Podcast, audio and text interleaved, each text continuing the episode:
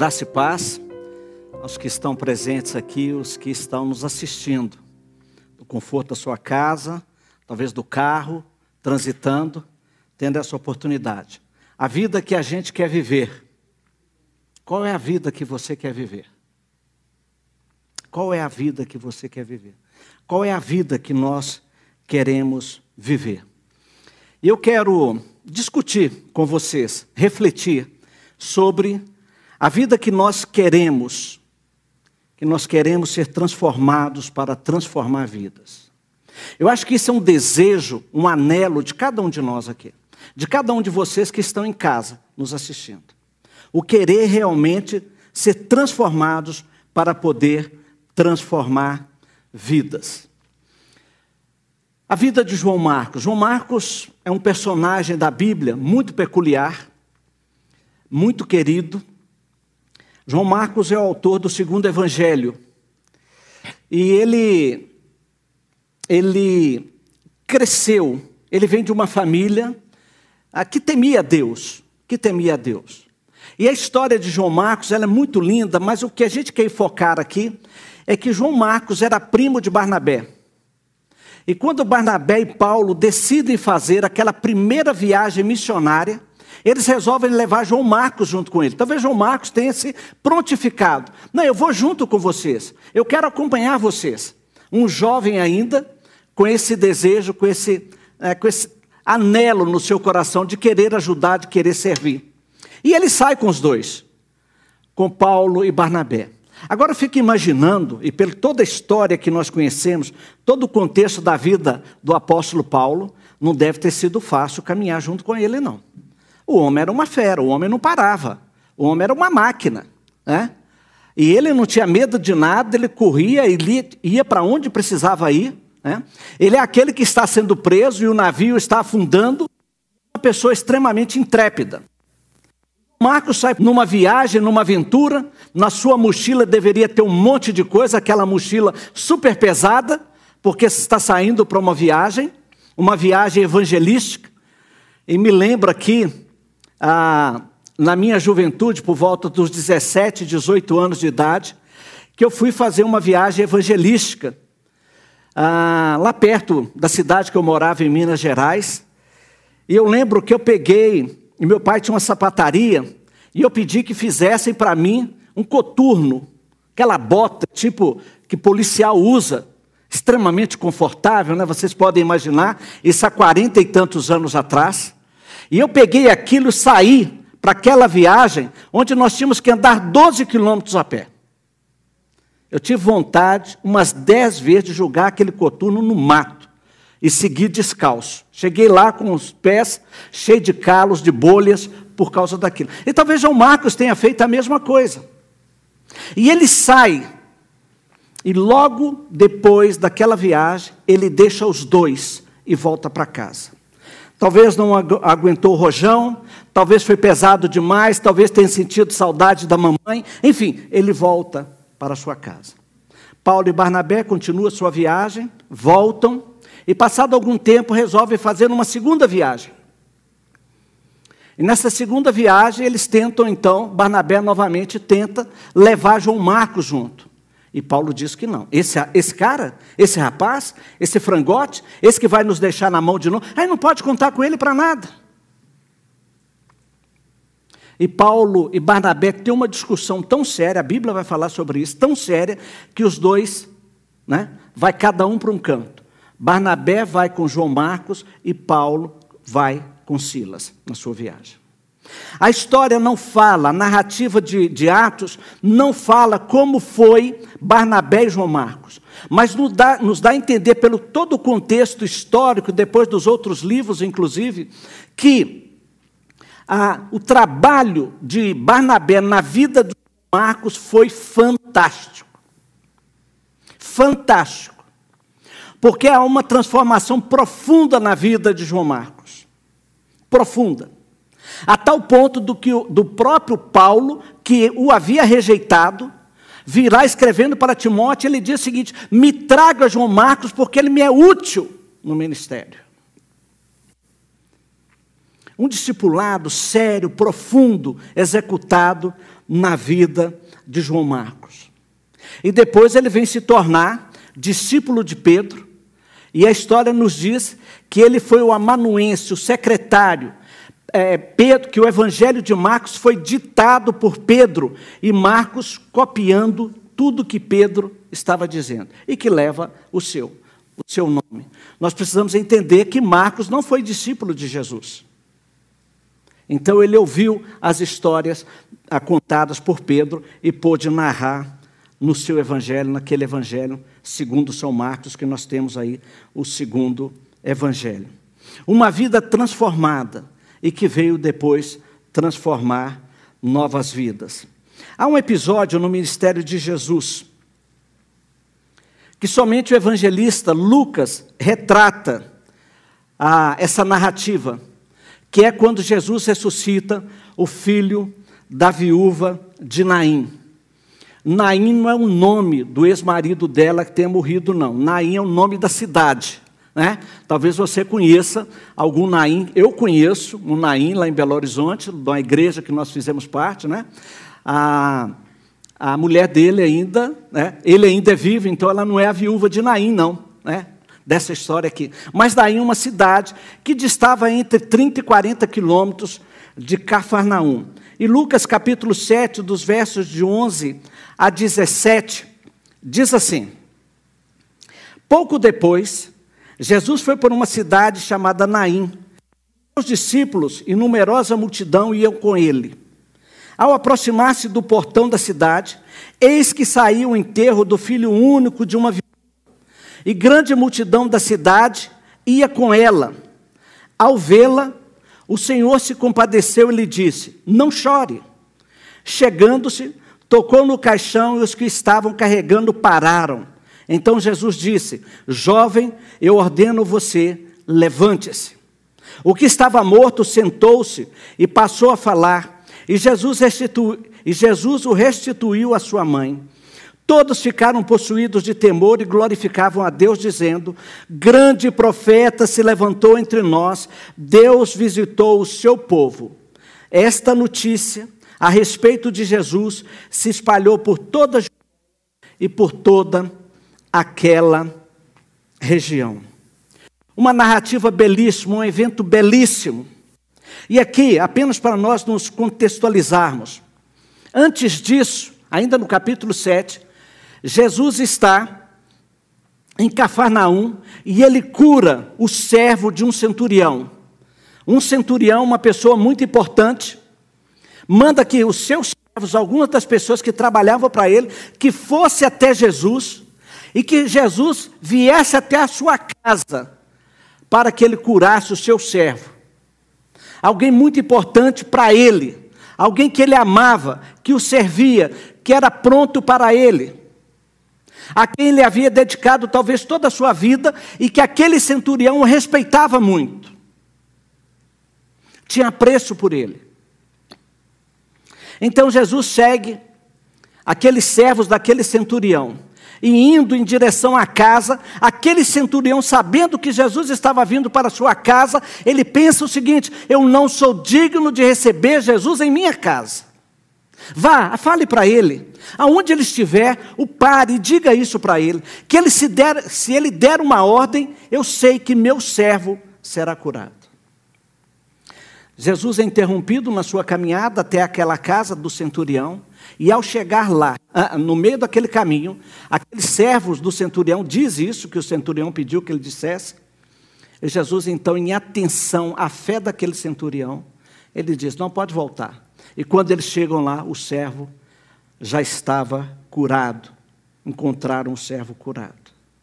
Quando nós lemos esse, essa narrativa, nós podemos inferir ou descobrir aqui dentro pelo menos três atitudes que transformarão a nossa vida de tal forma que a gente venha transformar vidas que possam impactar o mundo. E por que não nos colocar nessa situação de uma vida transformada a tal ponto que nós venhamos a impactar o mundo? A primeira atitude que nós encontramos aqui nesse texto é que nós precisamos compreender o cenário ao nosso redor. Nós estamos vivendo um momento de exceção. Falar, um novo normal, ah, que depois dessa pandemia tudo vai mudar e etc.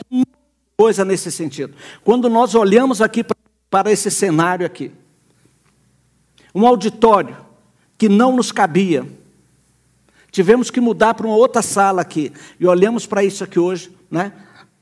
Com poucas pessoas. Então nós precisamos entender o cenário que está ao nosso redor, ver as oportunidades que nos surgem. Foi isso que Jesus fez. Quando nós olhamos para o texto, nós percebemos aqui no texto duas multidões. Uma multidão que seguia Jesus, que saiu de Cafarnaum, está indo em direção a Naim, seguindo Jesus para onde Jesus fosse. E uma outra multidão que seguia aquela mulher, naquela viúva, naquele funeral. Duas grandes multidões, um grande contraste. Aqui seguia Jesus e é cheio de esperança, alegria, à espera de uma manifestação do Filho de Deus. Seja por palavras, seja por gestos, por milagres ou por sermões que Jesus desse, fizesse para aquelas pessoas. Nós precisamos entender que aquela multidão não seguia Jesus simplesmente pelo fato de ter ou obter um milagre ou ter pão. Aliás, Jesus vai falar isso lá em João capítulo 6. Olha, vocês estão me seguindo por causa né, de comida, de pão, dos milagres que eu estou fazendo. Mas não é só isso, porque aquelas pessoas também percebiam que Jesus falava, agia de forma diferente dos outros líderes religiosos da sua época. Eles seguiam porque eles conseguiam ver nele o Messias prometido no Antigo Testamento, na lei e nos profetas. Aliás, o evangelista João, no final do seu livro, do Evangelho de João, lá no capítulo 21, 25, ele faz que Jesus fez muitas outras coisas que não estão narradas. E ele chega até a fazer uma afirmação, né, ah, digamos assim, exagerada, onde ele diz que nem todos os livros do mundo poderiam conter as palavras, os gestos que Jesus fez. Nós não sabemos muita coisa não nos foram contadas, deixadas para nós. Mas essa multidão era uma multidão extasiada, feliz, alegre, porque sabia que a qualquer momento algo magnífico, maravilhoso aconteceria por parte de Jesus. Em contraste, aquela multidão que seguia a mulher era uma multidão que estava indo para um funeral. Talvez existisse ali no meio algumas mulheres, aquelas carpideiras contratadas para chorar no funeral.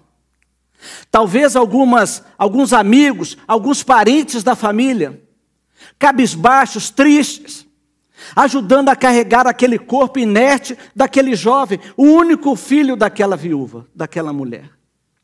Ela que talvez há pouco tempo tivesse chorado a morte do seu marido, ela vê agora a sua única esperança morrendo. Duas multidões completamente distintas, motivações distintas. Mas eis que Jesus, olhando para o contexto e ele passando e vê aquilo, ele entra na história daquela família, daquela mulher. Ele para aquele cortejo e dando uma assim, meio que de intrometido, sem ser chamado ali, ele se coloca naquela situação e muda toda a história daquela família, mudando aquela cena. E aqui, algumas implicações aqui para nós. A quem você tem seguido? A quem você tem seguido? Uma outra, quem tem lhe seguido? Será que você atrai ou repulsa as pessoas? Estar com você traz esperança e alegria ou luto e tristeza? Uma coisa muito importante para nós aqui, como uma aplicação para a nossa vida, é permita que Jesus se intrometa na sua vida, que Ele apare e faça um milagre na sua vida. Eu tenho dito que essa pandemia, né, isso tudo que aconteceu aqui a partir de fevereiro, março, nós já estamos há sete meses, já vamos para oito meses nisso. É como se Deus dissesse o seguinte: pare o mundo, que eu quero entrar. Deus nos fez voltar para a casinha. Deus nos fez voltar a ter tempo em família.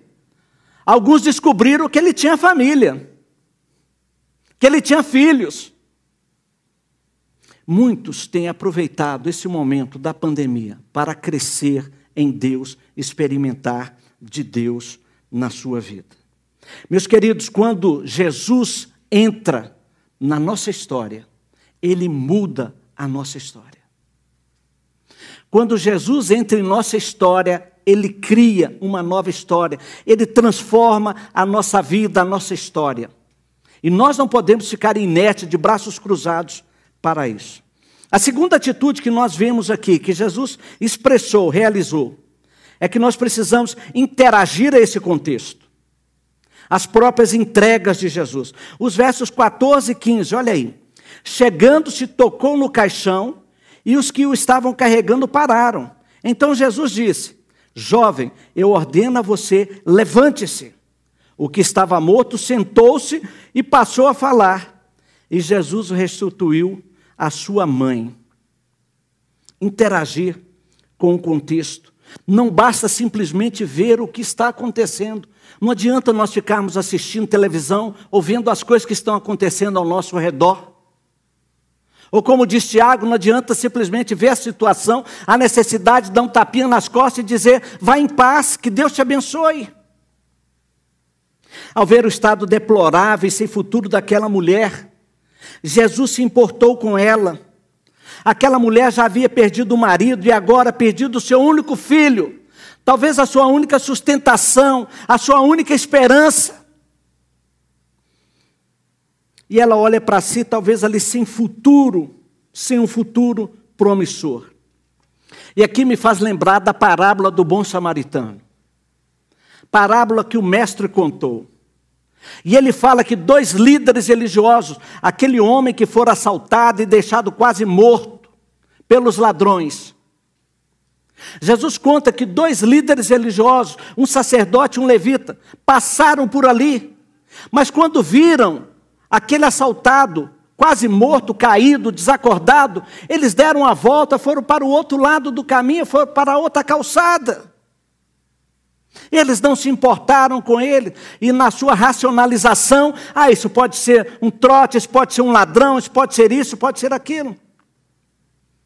Eu estava em São Luís, esses dias, e eu estava com o um carro lá que alguém me emprestou, e eu parei num semáforo, e veio um senhor pedindo esmolas. E, meus queridos, realmente eu não tinha um real para dar para ele. E eu falei que não tinha. Ele me xingou de tudo quanto é nome. Esbravejou e tal, aquela coisa. Eu pensei, ele vai chutar a porta do carro. E o carro nem é meu. Né? Como se eu fosse obrigado a ajudá-lo. Mas às vezes a gente vê essa situação, isso diante de nós, e a gente não se importa não se compadece daquela pessoa. E Jesus vai falar que o bom samaritano, o samaritano, passou por ali, viu o homem caído e ele chegou perto. E viu, e viu a necessidade dele. E pôde socorrer. Jesus, o texto aqui fala que ele se compadeceu daquela mulher. Ele conhecia a sua história, ele conhecia o seu coração. Eu consigo imaginar a cena, você consegue imaginar a cena? Que surpresa! Nós não sabemos se aquela mulher, se aquelas pessoas conheciam Jesus, da fama de Jesus, quem era Jesus. E de repente ele chega, toca no esquife, que era mais ou menos tipo uma prancha, onde o corpo era colocado, coberto com um lençol. Não é mesmo esse caixão que, né, que, que a gente conhece aqui. Parecia uma maca. E as pessoas carregando aquilo, Jesus vai e para aquele funeral e olha para aquela mulher e diz para ela: não chore. Ah, meus queridos,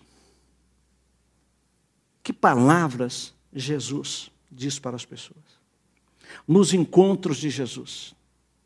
Eu nunca me esqueço e sempre vem à minha mente, na ressurreição de Jesus, quando Maria Madalena chega lá no sepulcro e olha lá dentro e não vê Jesus, e ela fica angustiada com aquela cena.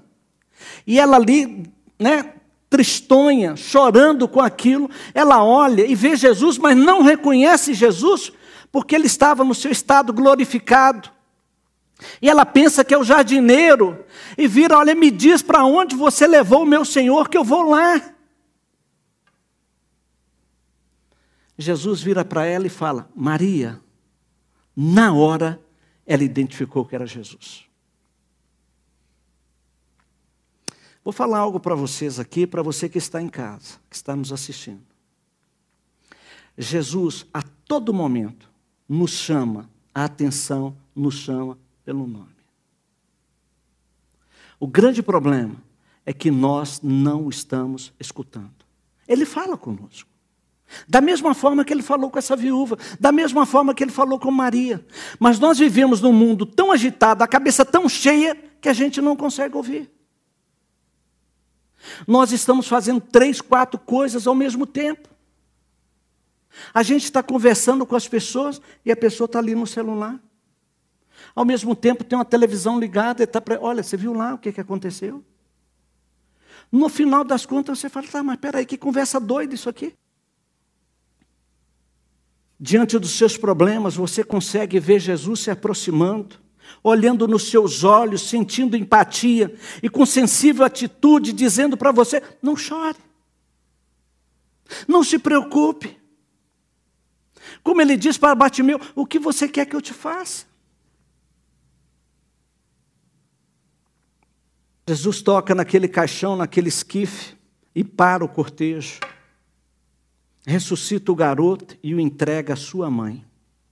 Aliás, uma ressurreição muito parecida com a que Elias fez, narrada lá em 1 Reis, capítulo 17.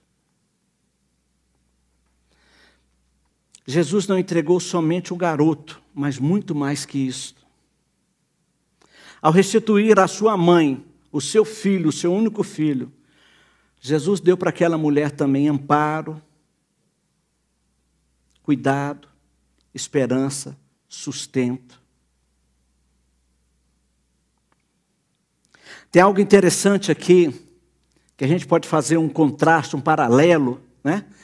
entre a viúva de Naim e Jairo de Cafarnaum, conforme está em Atos capítulo, em, em Lucas capítulo 8, é o próximo capítulo aí. Os irmãos lembram lá da história de Jairo. Jairo, ele era o líder, o responsável pela sinagoga, o chefe da sinagoga. E ele passa por cima de todas as suas, né? Seu orgulho, seu preconceito, todas as suas demandas, a sua religião, para ir atrás de Jesus como a única esperança ou a última esperança que ele teria para que a sua filha que estava doente fosse curada por Jesus. Ele não conseguia encontrar mais solução. Então ele meio que engole o seu orgulho e se humilha e vai até Jesus. E chega diante de Jesus, se prostra diante de Jesus e pede a Jesus que vá até sua casa para curar a sua filha. Também diz: uma multidão seguia Jesus. E Jesus está indo. Aquelas ruas estreitas. De repente, no meio dessa história, acontece uma outra história de uma mulher que há 12 anos sofria com uma doença onde tinha gastado tudo o que ela tinha para se curar e não havia conseguido. E ela soube que Jesus estava passando, e ela diz com seus botões, ela diz consigo mesmo: se eu tão somente tocar nas vestes deles, eu, dele, eu serei curada. Olha que fé! E ela vai ali no meio daquela multidão, naquele povo apertando Jesus e consegue, dá licença, dá licença. Né? e ela consegue atingir as vestes de Jesus. Diz o texto, Lucas relatando isso para a gente, diz que imediatamente Jesus para. E ele pergunta se quem me tocou? Eu estou imaginando, né? Jairo naquela agonia, vem Jesus, vamos, vamos, abra aqui caminho aqui para a gente passar. E de repente surge aquela mulher ali, e Jesus pergunta, então quem me tocou? E os discípulos dizem: Mestre, como o senhor pergunta aqui? Olha como é que nós estamos aqui. Está parecendo sardinha aqui numa lata aqui. É, a gente está tão exprimido aqui, Senhor, que eu nem sinto o chão mais, meu pé fica assim no ar. Se jogar farinha, não cai no chão, Senhor. E só fica perguntando quem tocou no Senhor. Todo mundo está tocando no Senhor. Não, alguém me tocou de forma diferente, porque de mim saiu o poder. E aquela mulher toda constrangida, ela se identifica. E eu posso imaginar Jairo ali na sua agonia, na sua angústia. Dona, agora não, dona, não pega a minha bênção. Jesus está indo para casa, vamos lá. Não, agora não, depois. E tem todo aquele diálogo ali, até que Jesus segue para a casa de Jairo. E no meio do caminho, né, sempre tem os ladrões da alegria. Chega lá o servo de Jairo e fala: ah, Não incomode o mestre, mas não, sua filha já morreu. Quer dizer, Jesus tinha poder para curá-la, mas não tem poder para ressuscitá-la. Olha a mentalidade daquele povo. Que, aliás, tem muito da nossa mentalidade. Nós cremos em Deus desconfiando. Nós cremos em Deus e muitas vezes reagimos como se ele não existisse. Jesus vira para Jairo e fala: Então somente creia. E ele vai até a casa dela. É interessante que tanto a viúva quanto o Jairo, eles eram bem quistos na cidade. Eram os únicos filhos, tanto da viúva quanto da filha de Jairo. Era a única filha de Jairo também. Motivações diferentes. Veja que a viúva não pede nada para Jesus. É Jesus que se coloca ali. Jesus que se intromete na história. Em toda a agonia que ela estava passando, talvez até passasse pela. Pô, se não bastasse ter perdido meu filho, aparece esse homem aqui, que eu não sei quem é.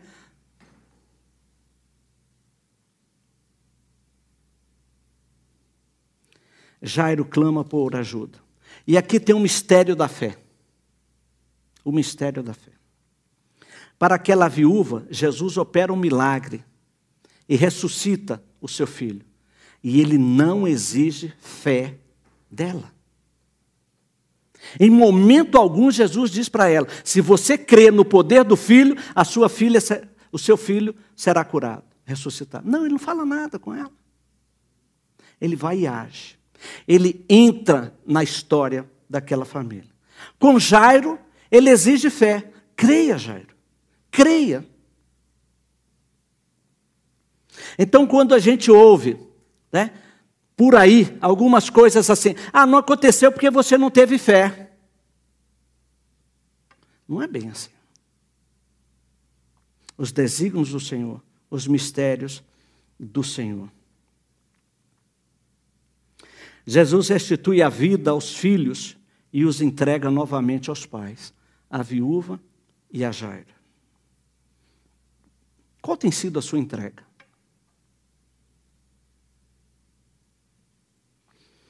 Jesus entregou vida, aliás, muito mais do que vida. E uma pergunta que eu já fiz aqui algumas vezes nessa igreja: quem você tem levado para casa? ao final do dia, o que você tem levado para casa? O que você tem aberto as portas da sua casa para que entre? Jairo levou Jesus. Eu posso imaginar ali, depois daquele momento da filha ressuscitada, né? E o texto lá, Jesus vira e fala assim: dê a ela de comer. Eu ia matar ali naquele lugar. Talvez tivesse até pão de queijo ali, né? Mas dele de comer. E aquela festa ali, aquele regozijo por ela não ter somente se curado, mas ressuscitado. E quando aquilo tudo acabou, quando as visitas foram embora, quando todos saíram, lá no quarto, na intimidade do quarto, eu imagino a mulher de Jairo virando para ele e dizendo: Bem, muito obrigado por você ter trazido Jesus para a nossa casa. Todos nós temos algo a oferecer a levar e a entregar. Então faça como Jesus. Não espere que peçam. Entregue, leve. Faça alguma coisa. Porque quando Jesus entra em nossa vida, ele cria uma nova história. A terceira atitude, a atitude que o povo teve, tanto na história ah, de Jairo, quanto na história da viúva aqui. Ter um espírito grato e adorador. Os versos 16 e 17, todos ficaram possuídos de temor e glorificavam a Deus, dizendo: Grande profeta se levantou entre nós. Deus visitou o seu povo. Esta notícia a respeito de Jesus se espalhou por toda a Judéia e por toda aquela região. Um reconhecimento da manifestação de Deus, da entrada de Jesus na nossa história. A reação do povo, vendo aquele menino sendo, aquele jovem sendo ressuscitado, um grande profeta se levantou entre nós. Deus interveio em favor do seu povo, visitou o seu povo. Tanto a viúva quanto o Jairo reconheceram, agradeceram e louvaram a Deus, adoraram a Deus. O povo que estava ao redor também assim fizeram. Meus irmãos, gratidão e adoração caminham juntas. Qualquer pessoa que ali estava ficou maravilhada com o que tinha acontecido. Agora, interessante, dentro desse, é, desse contraste dos dois textos, em Naim, a notícia se espalhou do que Jesus havia feito. Lá no caso de Jairo, Jesus pede que não comentem com ninguém o que ele havia feito. Você já imaginou isso aí? Né? Segurar né? isso aí? Aquilo que Jesus tinha feito. Não como fofoca, mas como uma boa notícia sendo dada. Você tem reconhecido a ação de Deus na sua vida? Qual tem sido o seu gesto, a sua reação à manifestação de Deus na sua vida? Tem sido grato? Tem reconhecido? Olha para esse momento que nós estamos vivendo, por mais difícil que seja. Consegue reconhecer a ação de Deus, o cuidado de Deus. Nas salas de oração, e eu tive o privilégio de participar de pelo menos três delas. Normalmente de manhã, né? Quarta-feira, é, sete horas da manhã, sexta-feira, cinco e meia, e domingo às oito horas da manhã.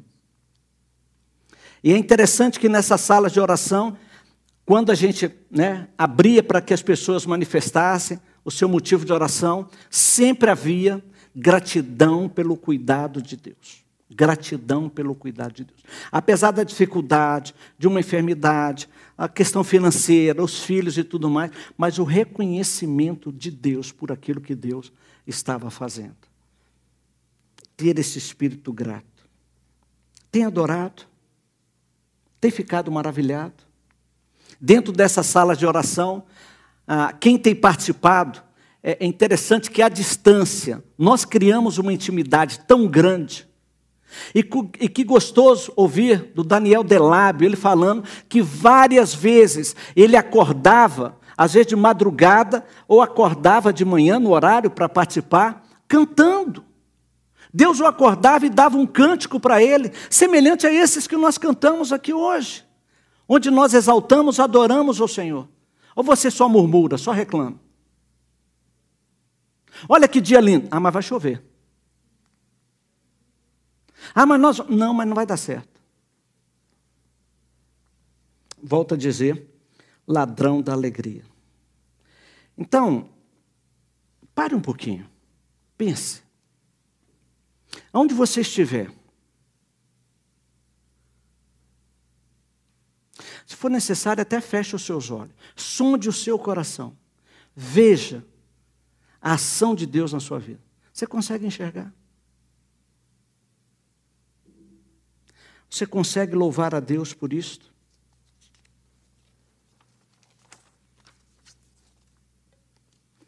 Eu acho que cabe aqui para nós, nesse momento, fecharmos os nossos olhos e pedir que Deus venha nos mostrar, sondar o nosso coração.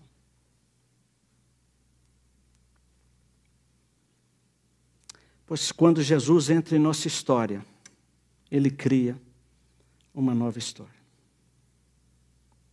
Caminhando para o final.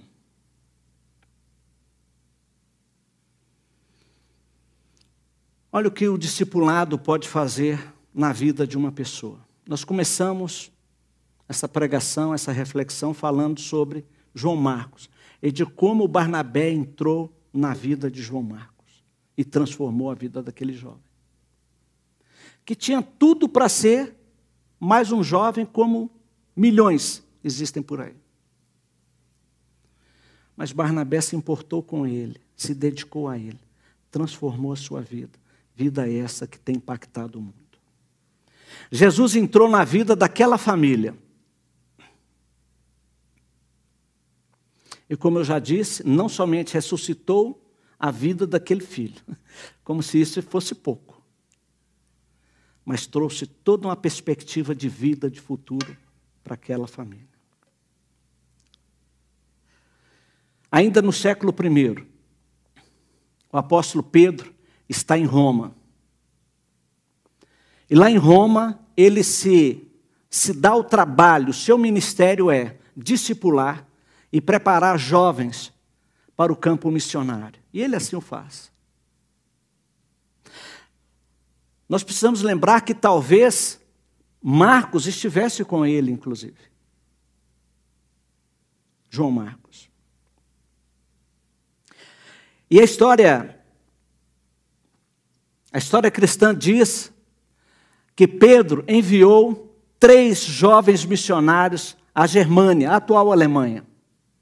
O primeiro deles chamava Eucários, o segundo Valérios e o terceiro Maternos, nomes latim, latinos. Enviou para lá, ainda no primeiro século. E aqueles jovens adentraram a Germânia com a pregação do Evangelho, levando uma região completamente tomada pelo paganismo, e eles chegam anunciando a salvação em Cristo Jesus. Lá eles acabam se dividindo, e o Maternos, ele segue para o norte da Alemanha, numa cidade que hoje é conhecida como Colônia. E lá ele vai se tornar, inclusive, o primeiro bispo de Colônia. Ele ergue uma igreja ali, onde hoje está a magnífica Catedral de Colônia. Depois você procura aí, se você não conhece, procura lá no Google para você ver o que é aquela catedral.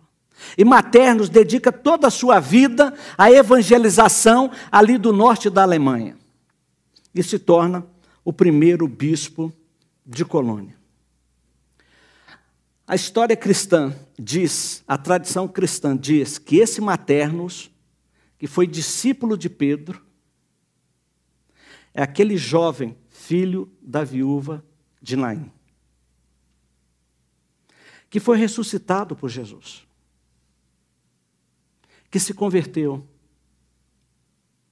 e que teve o privilégio de estar aos pés do apóstolo Pedro e ser discipulado por ele. Eu, quando li sobre isto, eu fiquei maravilhado como a Bíblia né, tem coisas assim. É, você já parou para pensar com aquelas pessoas que se encontraram com Jesus, o que, que aconteceu com elas? Quem são essas pessoas? Como os próprios apóstolos. O que aconteceram com os doze? Ah, um eu sei, morreu, se enforcou. Né? Tá, quem ficou no lugar dele? O Matias.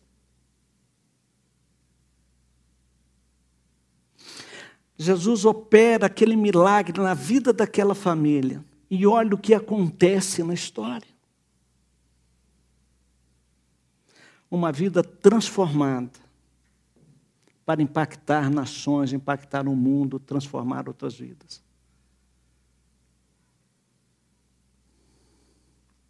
Para transformar vidas e impactar as nações, nós precisamos ter as seguintes atitudes compreender o contexto, o cenário ao nosso redor, interagir nele e ter um espírito grato e adorador ao Senhor. Curva a sua cabeça, vamos orar. Você aqui, você que está nos assistindo. Eu queria dar um tempo para você exatamente refletir sobre isto. Sobre a transformação que Jesus tem operado na sua vida, na minha vida, na nossa vida.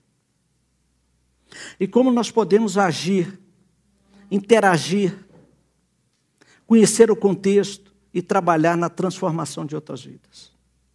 Quem você tem levado para casa? O que você tem levado para casa?